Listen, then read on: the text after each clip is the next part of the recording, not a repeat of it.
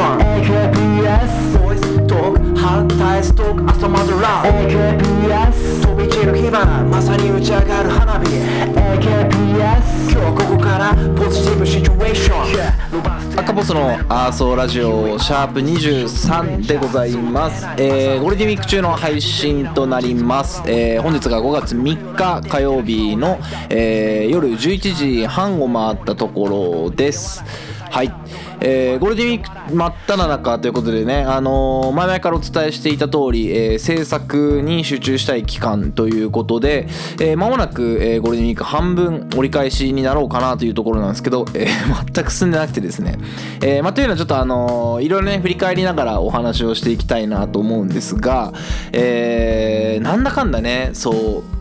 あのまとまった休みに慣れてないというのもあって、えーあの休みをもらえるとダラダラしちゃうっていう、えー感じで、えーここ2日ぐらいかな。少しようやく今日ねあのしっかり曲作りの方をあのがっつりやり始めてたりしたんですけどまあなんだかんだ今日も、えーばあちゃんの家に行ってあの買い物付き合ったりとかして、まあ、自分の買い物もあったんであの一緒に車で出たっていう感じなんですけどっていう風に過ごしていたりとか、えー昨日はね、えーもう一日休息日にして、えーだらだら昼寝とかしながら過ごしてたんですけど、えーまあ、っていうのも、うんとまあ、旅行に行くみたいな話を確かしたような気がしていて、えーとまあ、温泉の方にね、えーまあ、高校時代からのあの連れと2人で、えー行ってきましてあの群馬の水上温泉ってところなんですけど。そいつと群馬の水上温泉行くの多分2回目なんですよね。あのもうちょっとあの4人ぐらいで、えー昔は行ったんですけど、まあ、今回2人で、えーもう本当1週間ぐらい前にサクッと決めて、えー宿もサクッと取って、えーどこにする群馬でいいんじゃね？じゃあ水上温泉行こうぜみたいな感じで、えー行ってきましたと。で それがですねあのーまあ非常になんかなんだろう体力的に吸い取られましてあの慰安旅行みたいなよく言うじゃないですか。あんな感じで、えー温泉行ってねあのーこう制作に向けてこうリフレッシュしてこれたらいいな。もその仕事とねその制作とちょうど間の時間だったからリフレッシュしてこれたらいいなとかと思ってたんですけど、えー思いのほかなんかハードな旅行になりましてですね、えーというのもその旅行に行く前日もうだから全然もう本当何時に集合するか決めてなくてでえっとまあその連れが車を出すと言ってたので、えーまあなんかその適当に朝車を迎えに来てもらってそのまま行けばいいやぐらいに思ってたんですけど、えー前日になってその車が故障したと。もうマジかと思って。でえっとまあじゃあうちの実家の車を使おうっていう話になって、まあ、俺が実家の車を出すにあたってで、えっと、彼がなんか当日その立川で飲み会があるからじゃあ全泊しようかみたいな話をしてたんですよ。でえっと全泊をするつもりで行ったので、えーなんかこう昼とかダラダラ過ごしてたしあの旅行に行って家を開けるからあのなんか多分前も話したと思うんですけどその物をなくしてくんですよ。あの冷蔵庫のね。で物物もなくなってたから、えー雲もないしまあそいつが飲み会終わったタイミングでこう俺の飯付き合ってもらいながら付き合ってもらえなかったっていうか自分も先に一人で飲んで後で合流して、まあ、二人で飲んで家帰ってくればいいだろうぐらいに思ってたんですよ。で、えっと、昼寝もちょこっとしてあのーまああの夜遅くまで起きてるだろうし昼寝ちょこっとして、えーまあ制作ちょこっとやって、えー家のことちょこっとやって家,、あのー家出てご飯食べようかなとかって思ってたら、えーなかなかその準備が追いつかないとかっつってその男2人で行く旅行に何の準備があるんだと思いながらまあまあ分かったっつって。でえっとその日の全泊はなくなったんですよ。となるとえっとまあ俺もそのプランがいろいろ崩れるわけで。でまあ普通に飲みに出ちゃってたからまあいいや、あのちょっと飲もうかなと思って、わーって飲んでたら、なんか気分が良くなっちゃって、家帰ってきて、えー久しぶりに記憶がなくなるまで家で飲んだんですよ、旅行の前日に。なんでその旅行の前日にそんなきあの記憶なくなるほど、あの楽しく飲んじゃったのかなっていうのが不思議でしょうがなかったんですけど、まあ、記憶が全くないわけじゃないんですけどなんかあのミスチルのねライブにちょうど1週間後とかに東京ドームに行くんで、えーその予習も兼ねてミスチルのライブ映像昔のライブ映像をずっと見てたんですよね。そしたらなんか多分テンション上がってきちゃって、えー多分お酒が進んで飲みすぎちゃったんだと思うんですけどだからあの見始めたのは覚えてるんですけどどこでやめてどこのタイミングで寝たかとか全然覚えてなくてで もう朝起きた瞬間に10時に10時にとりあえず立川ねみたいな、えー約束だけして、えーその部屋寝たんですけどだから起きたのがもう9時半とかで,、えーでしかも9時半10時に立川ねっていう、えー連絡をした後に立川着いたっていうのがもう9時45分ぐらいに来てたんですよね。なので、えー起きて15分であやべえなとかと思ってでもまあ頭ガンガンしてるしあの全然酒残ってるしどうしようかなとかって思って、えーまあ頑張ってそっあのそっからね、彼をこう家に呼んで、えーちょっと酔い冷めるまで待ってとかっつってまあなんだかんだ11時ぐらいに、えー出発してまあみなかみにまああの2時間ぐらい着くんで、えーまあ、高速でねわーっつって行って1時半ぐらいに着いたのかななんだかんだ。でそこからあの昼ご飯2人で食べて、あのーホテルにチェックインが旅館か。旅館のチェックインがちょっと早く着きそうだったからあのブラブラしようっつって車でブラブラして、えー旅館にチェックインしたんですけど。でいいっすよね。なんかその3時からチェックインができますっつって3時ほんと3時ジャストぐらいにチェックイン入ってあの宿でダラダラしてでその温泉街なんで水上温泉っていう。その温泉街をちょこっとこう散歩してあーなんかここ夜面白そうだね。なんかスナックとかその昭和レトロ的なものザ昭和の温泉街みたいな。あの、まあ、夜の店って言ったらあれですけどパブとかああいうあのスナックとかカラオケ喫茶みたいなのがいっぱいあってこれ夜来たら面白そうだねとかって言いながらえーあの2人で散歩してで4時半ぐらいからかな温泉に入ってなんだかんだ6時前ぐらいまでダラダラ温泉いながらあの出たり入ったりしてね。で部屋戻ってきてでまたダラダラしてあの夕飯食べてでそっからあの夜のみなかみを出たんですけどもうまあコロナの影響もあるんだとは思うんですけどほんと空いてる店なんてなどんぐらいだろうな？1キロぐらいあんのかな？その商店街みたいなのが。あのー1キロぐらいあるんですけど空いてる店が4店舗ぐらい。であのーもうなんか地元の人の、えーて言うんだろうな憩いの居酒屋みたいなのが1軒と、えーもう本当にあの小料理屋みたいなのが1軒とあと2軒はもう本当最近できたんだろうなっていうあの外人が入り浸ってる、えーバーみたいなところと、えーなんだか怪しげなあのカラオケスナックみたいな。えー感じであーなんかなんかちょっと違うねっつって結局部屋飲みに切り替えたんですけどでねまたそこでもねえげつないぐらい飲んじゃって結局8時半ぐらいからちょっとレッツの試合が、あの ACL のね、えー予選の最終戦があったんであの俺はその歩いてる最中とかもあのずっとスマホで試合を見ながら あの歩いてたんですけど集中しろって話ですけどどっちかにね。であのー結局宿戻ってきて8時半ぐらいから、え2人で酒を開けてですね、えーどんぐらいだろうね酒。結局2人で12缶ぐらい6本ずつぐらい飲んで、えー夜中の3時3時ぐらいまでかな。2, 時2時とかそんなもんだった気がするけど、え2人で飲んで。で朝起きたら2人ともしっかり、えー二日酔いという。俺に関してはなんか2日連続二日酔いをしているという。何をそんなに頑張って酒を飲んでるんだろうっていう感じなんですけど。っていうのがあって。で帰りも結局その野郎2人の旅行でもう毎シーズン旅行行ってるんでそのなんか目的地にあの観光しに行って旅行するっていうような感じじゃないんですよ。あのただその道中とか、えーその場その場でペチャペチャペチャペチャ喋りながら、えーで温泉使って「あいいねのんびりしてるね」っつって帰ってくるだけなんであのなんかもう観光とかする予定があまりなかったのでであの彼は彼であのなんだっけ2日あの月曜日かは仕事だったので、まあ、なるべく早めに帰ろうかみたいな話をしててだから10時にチェックアウトでそっからあの下道で、えー東京方面に向かってもうナビも見ずに あの標識だけを頼りに、えー帰ってきたんですけどで結局立川こちら側に戻ってきたのが6時18時とかだったんで10時間ぐらい多分ぶっ通しで運転し続けて、えー久しぶりになのであの運転疲れみたいなのをで、えっとまあ、昨日はあのゆっくりと休息日みたいな感じにして、えー、だらだら過ごしてたんですけど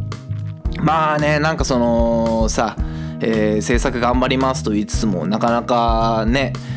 あの、まあ、結構根気よくやらなきゃいけない作業だったりとか頭使ったりとか、えーゴリゴリ右脳を使うのでなかなかその右脳の使い方が自分あまり得意ではないので、えーなんかあの一回休憩休まないとしんどいなと思って昨日はあの休憩してまああの一応ね営業日なんであの仕事の、えーちょこっとしたメッセージみたいなのが来たので、まあ、それに対応してとかっつって本当に一日ダラダラ過ごしたんですけど、まあ、ようやく今日から、えー制作を開始っていう感じなんですけどまあねやっぱよう何その休みの日だと朝起きれないんですよね。あまだ寝れるまだ寝れるみたいなので結局だから今日も、えー昨日なんか割と早く寝たのもあって7時半のアラームで起きたんですけどなんかダラダラダラダラしちゃって、えー11時ぐらいに結局ガシッと10時半ぐらいかなガシッと目覚めて、えーそっからずっと携帯バーいじって、えー12時ぐらいにぬくっと起き上がってご飯を食べてみたいな、えーそんな感じでダラダラ過ごしてますと。でなんかまあふと気になったのがその普通の人普通の人っていう言い方はよくないな、えーなんかななんて言うんだろうね。その休日の過ごし方って皆さん何なんだろうと思って。自分の場合はその休みの日は制作をすると決めているので、えーその予定があって外に出る日はまあそうするんですけど、えーまあ、特に土日土曜日日曜日であったら2日とも外に出るっていうのがまずしないので。で土曜日の朝午前中はもう大体寝てるんですよ。金曜日バーって一人で飲むんで。だから寝て起きてそこから掃除して、えー家事をバーってやるんですよね。買い物行ったりとか。でそうすると多分もう3時ぐらいになってそこからこうダラダラするかえー制作するかみたいな感じで、えー夕方ぐらいになって、えー夕ご飯作ってお風呂入ってでまあそこからまた制作に戻るかあのんなんで見てない動画をバーって見るかみたいな感じです過ごして、まあ、日曜日は一日そうすると開くんで、まあ、大体レッツの試合があるからレッツの試合見て、えーまあ、制作を前後に挟んで、えーそのまま日曜日が終わるっていう感じなんですけどなんか他の人どう過ごしてんだろうなと思ってむしろなんかそのよくほらネットフリックスとかであのアマプラとかで動画見る人が多いじゃないですか。逆に、あのーその時間が自分にとってはあのなんかサボってる感覚なんでなんか嫌なんですよ。あの制作。特にこのアルバム今作んなきゃいけないっていうモードになってるからこそなんかああ今日サボっちまったなみたいな感じなんですけどまあ多分そういう過ごし方をしてるんですかね。なんか別にあのだから前で前で毎度言ってますけどその誰に頼まれたわけでもなく、えー下手にラッパーみたいなことを始めてしまうと、えーその空いた時間の使い方が必然的にその音楽制作っていうところに当てていかなきゃいけないから、えーその他の人はどういうふうに休日の過ごし休日を過ごしてんだろうなと思ってなんかこうそんなことをふと気になった一日でしたねはい。まあねとはいええーっと、まあ、6日は一応仕事する予定ですけどまああの好きあらは午後も制作に回そうかなと思っていてでまあちょっとそこだけね脳みそ切り替えて、えー6日仕事をするんですけどまあ45678えーまあ、6日半日分抜いて、まあ、4.5日ぐらいあるので、えーまあ、そこでちょっとがっつりやり込みたいなとは思ってるけど、えーなんだかんだサボるんだろうなとも思っているので、えー5月の、えー中旬から末にかけてバッファー期間を、えー予定スケジュールを変更して、えー作りましたと。まああのうまくいけばね来月ぐらいに、えー何曲かまあまあ本当にうまくいけば今月の末に何曲かお披露目はあの先立てできるかなっていう感じなんですけどまあ本当にね今回ねあのセルフプロデュースみたいな感じであのアルバムを作ってるんであの何て言うんだろうな大変なんですよ。頼める先がいないというか、えー相談できる先もあまりいないのでまあ、全然相談していい人はいるとは思うんですけど、まあ、なんか何を相談していいかもまあ正直わからないし、えー本当に自分のそのフィーリングでやっていくしかないしこういう感じにしたいっていうのを伝えられる人がいないのでこうアルバム全体感から、えー曲のね、まあ、ディティールにこだわれるほどそのスキルというかそのなんだろう技術みたいなものがあるわけじゃないので。まあ、こだわれないけどその、まあ、自分の中では、えーディティールにこだわって、えーやっていきたいなっていうふうには思ってるんですけどなんかやっぱいろいろそのね妄想は膨らむばかりでじゃあそれをなんか実際に形にできるのかっていうのをこうちょっと悩んだりとかでやっぱりそのベンチマークっていうかあこういう曲いいよねとか、うんとね、毎日毎日ヒップホップ聴いてるんで、えー、ああのああいう感じにしたいなとか、えー、あの曲を、えー、モチーフにとかっていうのが、まあ、いくいくつかあるわけですよ。ででやっぱ彼らはプロなので あのその差に歴然とするというか、えー、そういうサウンドはやっぱ作れないし、えー、そういう歌い方もできないしみたいなのでこうわなんかすげえテンション上がるこれでやっていきたいとか、えー、今回のアルバムめっちゃ楽しみだなっていうこうガッて上がるタイミングと、えいざ着手してうわなんか全然まだまだじゃん俺みたいなのでこうグッて下がるタイミングとすごいこう制作を始めるとその波が激しくてまあなんかそういうのをこう上手にこう紛らわせながらー、やれるといいなと思ってるんですけどやっぱりなんかその辺はこう仕事と違うなっていうかねね仕事ってこうなんだろうなこうまあね明確にお金をねもらいながら、えー、その対価としてこうできることを、えー、プラスアルファでこう成り立っているのでねこういうこう趣味ラッパーぐらいだと、えー、やっぱりそのどこまでこう自分俺は俺このスタイルでやっていくんだっていうのをこう認めていけるかみたいなのが、えー、まあ大事になってくるなっていう。まあどちらかというとねその自分は完璧主義者に近い方なので、まあ、あの几帳面だしやっぱなんかこう理想を求めすぎちゃうんですけど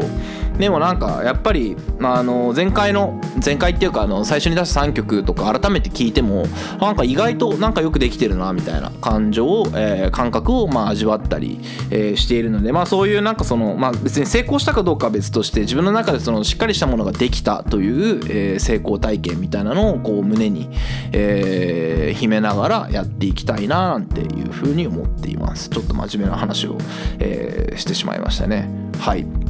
でですね、えーまあ、ちょうどあの今日付が変わったんですけど、えー、5月3日がですね、あのー、2021年、えー、5月3日に、えー、ピーナッツ、あのー、うちの先ですねが、えっと、うちにやってきましてでこの前はねあの誕生日だったんですけど、えー、そこからえーうち、にやってきたのが、えー、1年目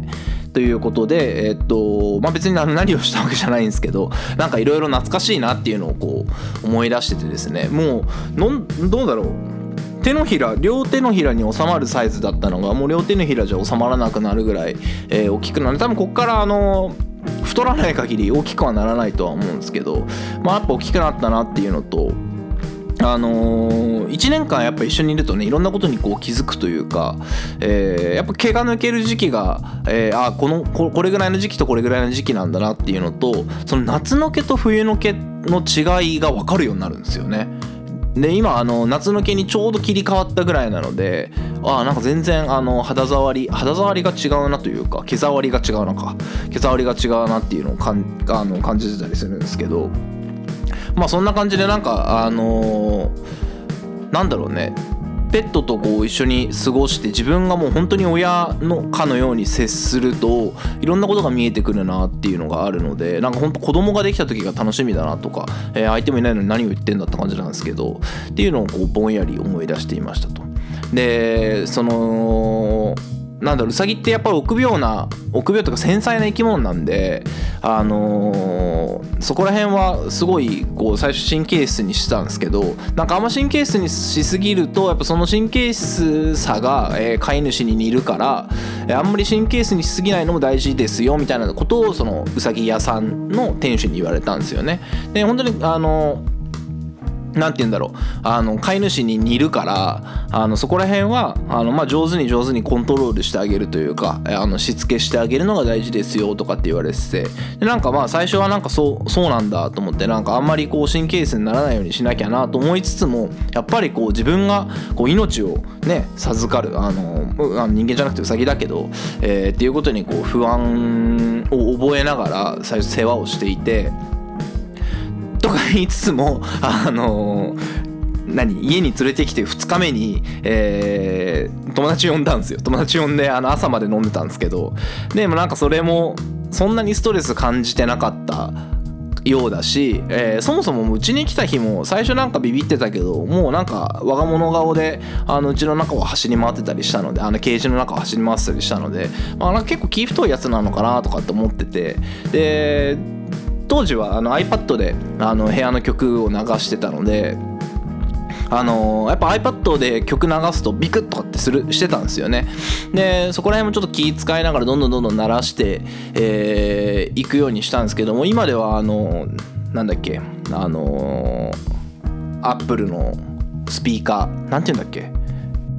あホームポットですね。ホームポットミニか。ホームポットミニがあのキッチンとリビングに2台あってでそこからあの音楽を流すんですけどあの今言っちゃうとあのかかっちゃうから言わないんですけどあのまあこの曲かかけてって言うとえかけてくれるんですよ。でそのそれで流してるんですけど、まあ、結構爆音なんですよね。あのうちは結構その防音力が高いから、えー気にせずに音をバンバン流してるんですけどもう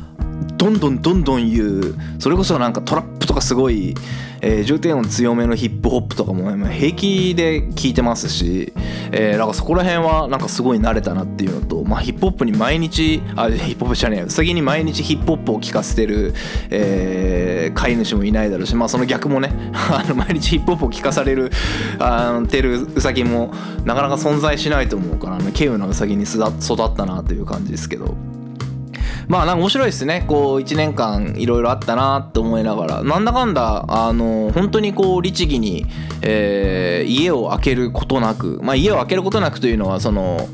明確にね旅行に行くとか出張に行くって分かってる時は、えー親にこう面倒をお願いしたりとかっていうのはあるんですけどまあそうじゃないこう飲み会であの調子乗って朝まで飲んじゃったみたいなのは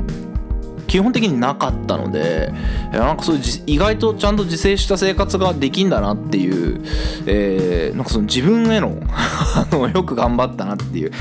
ところと。あのなんかなんとなくルールは決めててその飲んでもいいしその終電逃して飲んでもいいけどその暗いうちに帰ってその明るくなってから帰ってくるのはやめようっていうのを決めてて、まあ、それはまあ守れたかなっていう感じですね。まああのね、何をもって、ルールにするかは自分次第なのでまああれですけど。まあでもその生活の仕方も変わってきたし、えーだからなんだろうねあの割とその無駄まあ無駄に飲みに行くっていうのもね、えー聞く人が聞けばなんか怒られそうですけど、えーまあなんか控えるようになったなっていうのとあのなんか早く家に帰ろうかなっていうそのムーブができるようになったので本当いろいろ生活が変わったなとは思ってるんですけどまたねその新たな子が生まれたらしいんですようさぎ屋さんで。であの垂れ垂れ耳のうさぎがあんまり好きじゃなくてその立ってる耳のうさぎが好きでうちの子もそのミニレッキスっていう、えーうさぎの種類なんですけどでそのえっとまたミニクスの赤ちゃんが生まれましたよってこの前言われてで、まあ、ちょっと見たんですけどあまりにも可愛くて、えーもう一匹もう一羽か、ね、購入しようか今絶賛悩んでるんですけどまあね今あの本当にね仮住まいみたいな家なので本当に狭いからあのもう一匹置く場所がまずないんですよ。だからなんかまあ引っ越してからかなと思ってでまあいろいろねちょっとあの今後あのいろんなイベントが控えてるんで、えーまあ、もうちょっと後かなと思ってそのいろんなイベントを終えた後にまあ引っ越しを、えー落ち着いてして、えーまあ来年の多分春春前ぐらいになると思うので、まあ、そこら辺からこう自分のこう生活スタイルとかもいろいろ変えていこうかなと思って。本当にだから今家具とかもこだわってないんでそこら辺も、えっとまあ、こだわりたいっていうわけじゃないんですけどまあせめてねその自分の城をまあ、今今も自分の城はあるんだけど、え自分の城を持つからにはなんか、えーなんだろういいものを揃えていきたいなって思っているそんな次第です。まあなんか割と真面目にダラダラ20分間ぐらい話してしまいましたが、えーまあちょっとゴールデンウィーク中もう12投稿もう12配信ぐらい、えーしたいなと思ってます。あの なんかねもう疲れてるんですよ。旅行の旅行いつ疲れんじゃないって感じですけど。なのであのごだらだらとあのつまらない話を。たまにはさす、まあ、そのね毎回面白い話をしてるとは思ってないですけどたまにはあのこういうあの何もない、えーこう思ってますって話をさせてくださいっていうことで。はい、えーヒップホップの曲紹介いきましょうか。えーちょうどね、あのーまあ、その群馬の方に旅行に行って、えー車乗りながら、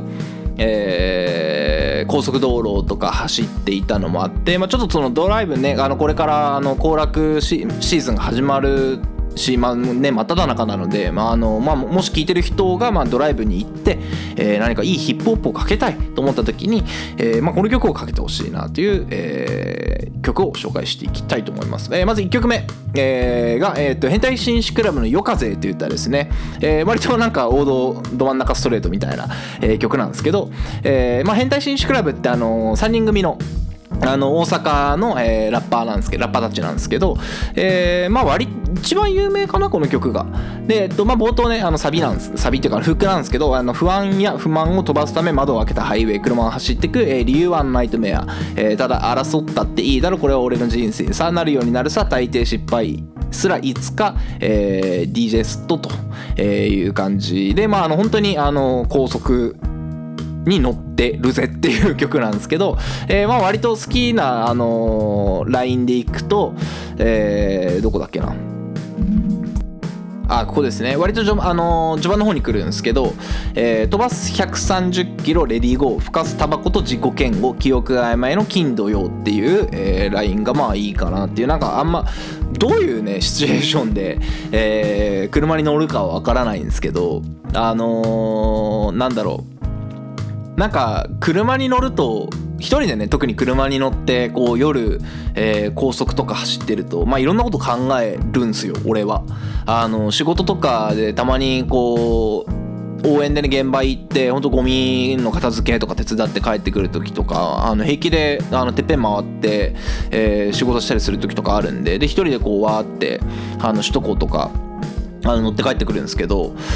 なんか意外といろんなことをいいいろんなことを考えるきっかけになってでまあねタバコ吸うんであの車両車は一応あの吸っていいということになってるのでこうタバコをね吸いながら。でもまあ早く帰りたいっていうのもあるんで、えーまあ、ちょっとこうアクセルベタ踏みでそれこそ130キロぐらい出しながらあのタバコをふかしていろんなことを考えたりするんですけど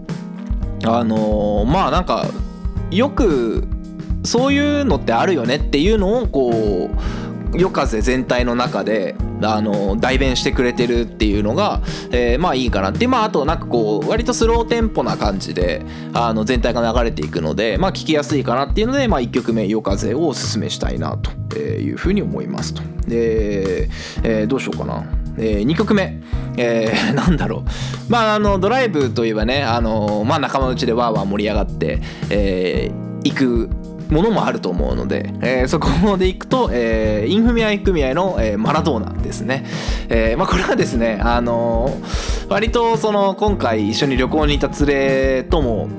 まあ、ネタにしてるというか、えー結構好きなあの曲でして、えーまあ、割といろんなところでこう自分らかけるんですよそれを。であの、まあ、とにかくあのーなぜそれがいいと思ってるかあの PV 見てください。PV がめっちゃおもろいんで。であの大の大人が、えーあの曲で乗ってるっていうのをあの想像しながら、えー車でかけると、えー上がります。はい。3曲目、えーアナーキーのフェイトですね。えーまあ、これはあのーもうたった一本の YouTube を見るだけであのーなぜ俺がこれを選んだかっていうのが分かると思うんですけどあのまあ、見取り図の YouTube があって、えー見取り図ディスカバリーチャンネルかな？であの森山があの何？彼氏役になってで森山だけを撮影してで全部リリーが指示を出してでそのまああたかもその森山とデートをしてるみたいな、えー気分にさせてくれる動画があるんですよ。森山亭となんとかみたいな。で、えっとまあ、そこで、まあ、初デートでドライブに行こうって言ってで初デートのそのドライブの模様をえーまあ、森山がこういろんなシチュエーションでこうこんなことされたらキュンとするだろみたいなのをやってくれるんですけどで、まあ、もちろんねお笑い芸人さんたちなので、えーまあ、当たり前にそのかっこいい感じではいかせてくれないいやまああの進んでいかないんですけどその中でこうじゃあ曲でもかけようかっつってあのかけた曲が、えーかかる曲が アナキーさんの「あのフェイトっていうあの、まあ、超有名な曲なんですけど、えーまあ、とにかくあのなんだろうな初デートのドライブデートで、ね、かかる曲ではないんですよまず間違いなく。っていうのをこう理解しながら聞くと、まあ、結構面白いですね。えーまあ、そのなんだろう自分もこの前こうねたまたま、まあ、デートというかあの女性の方と一緒にこうドライブをしていて、えー何の気なしにあの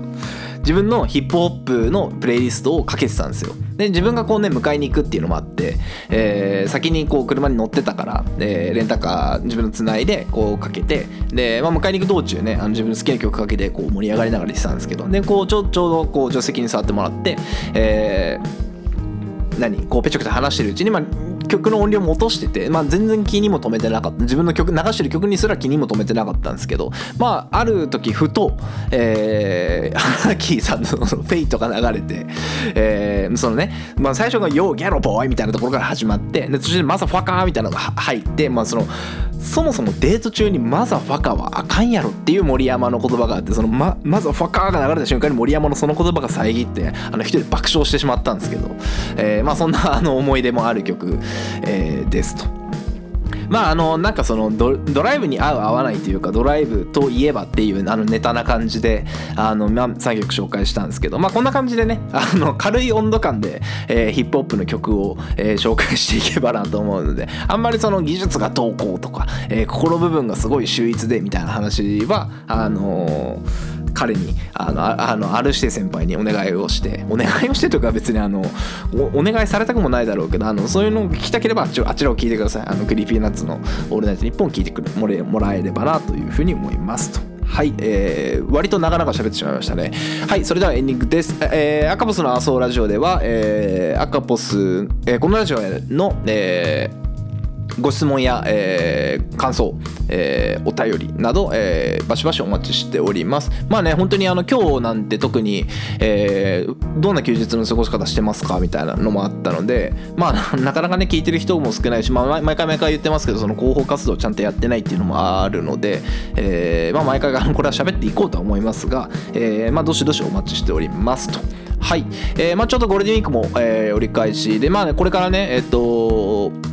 天気も良くなっていくかと思いますので、えーまあね事故とかね、えー事件にはくれぐれも皆さん気をつけながらも、えー楽しいゴールデンウィークを過ごしていただければなというふうに思いますはい、えーそれでは、えー本日もご視聴いただき、えーありがとうございましたそれではまたバイバイ